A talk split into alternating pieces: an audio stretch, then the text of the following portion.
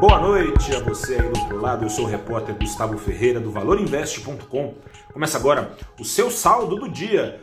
Um dia, dia 3 de novembro de 2021, em que apenas 16 das 91 ações do Ibovespa caíram, ou seja, foi dia de ganhos com ações aqui no Brasil para todos os gostos. Ibovespa disparou, portanto, Nananina não, porque entre essas 16 ações em baixa estiveram as duas ações com maior participação no Ibovespa, ações da Vale na lanterninha, sem ninguém baforar no seu cangote. Ações da Vale caíram mais de 7,5%, ações da Vale que dominam 12% da carteira teórica mais famosa do Brasil, ações da Vale responderam tardiamente à queda de ontem, né, no feriado aqui no Brasil, queda lá na China de mais de 7% nos preços do minério de ferro,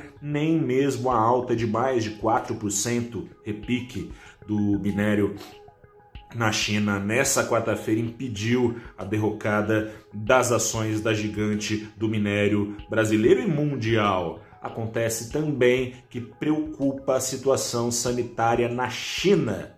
A China está enfrentando o maior surto de Covid-19 desde o começo da pandemia lá em Wuhan. Nunca tantas províncias chinesas ao mesmo tempo estiveram enfrentando surtos de Covid-19. Isso traz uma perspectiva, quem sabe, de desaceleração ainda maior que a desaceleração ainda maior do que se esperava lá na segunda maior economia do mundo e principal compradora do minério vendido pela Vale.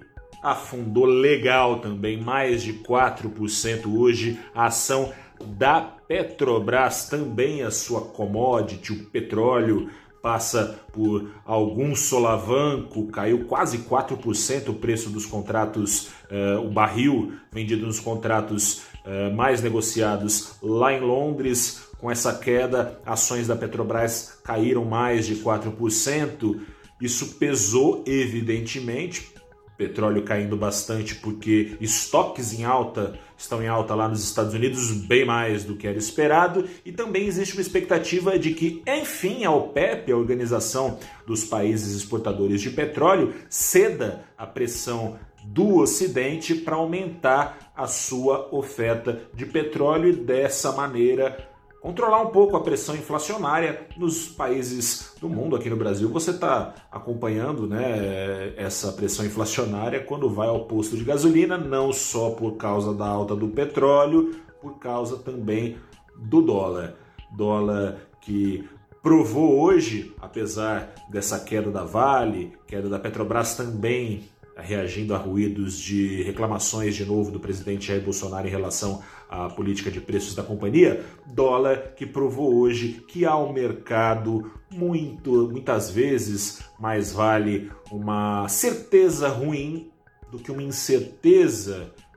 Dólar hoje caiu quase 1,5%, pegar certinho aqui para você, 1,43% foi aos R$ 5,58, acompanhando, como dizia, o apetite não desfrutado por Vale e Petrobras, apetite por ações.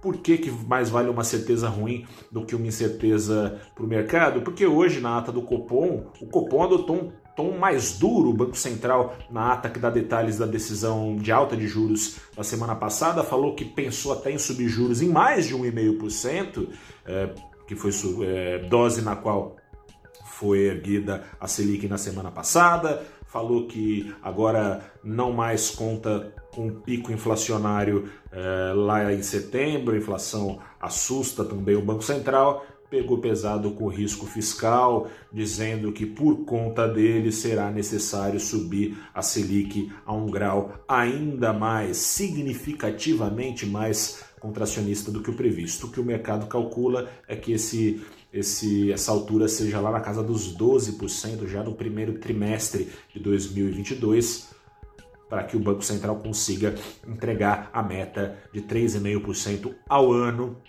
de inflação no ano que vem.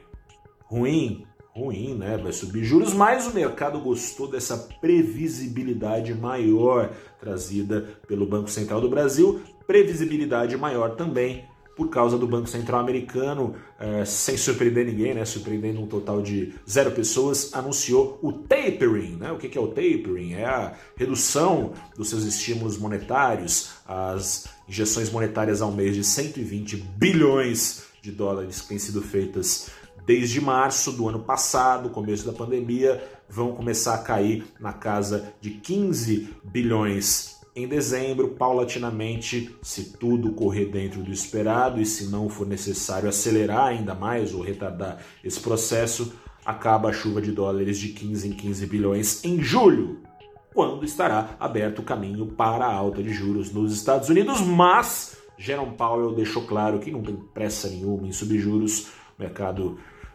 deu uma acalmada por causa disso, acalmou a ponto de dar de ombros a votação da PEC do furo do, furo do teto, do calote, calote não, PEC dos precatórios, tá para ser votada, estava para ser votada ainda nesta quarta-feira, durante o pregão, enquanto eu falava neste vídeo aqui para você. Gostou do vídeo? Deixe sua curtida, seu comentário, mande para o coleguinha para que mais conteúdos do Valor Invest cheguem por aí. Eu sou Gustavo Ferreira, repórter do site. Fico por aqui. Até a próxima e tchau.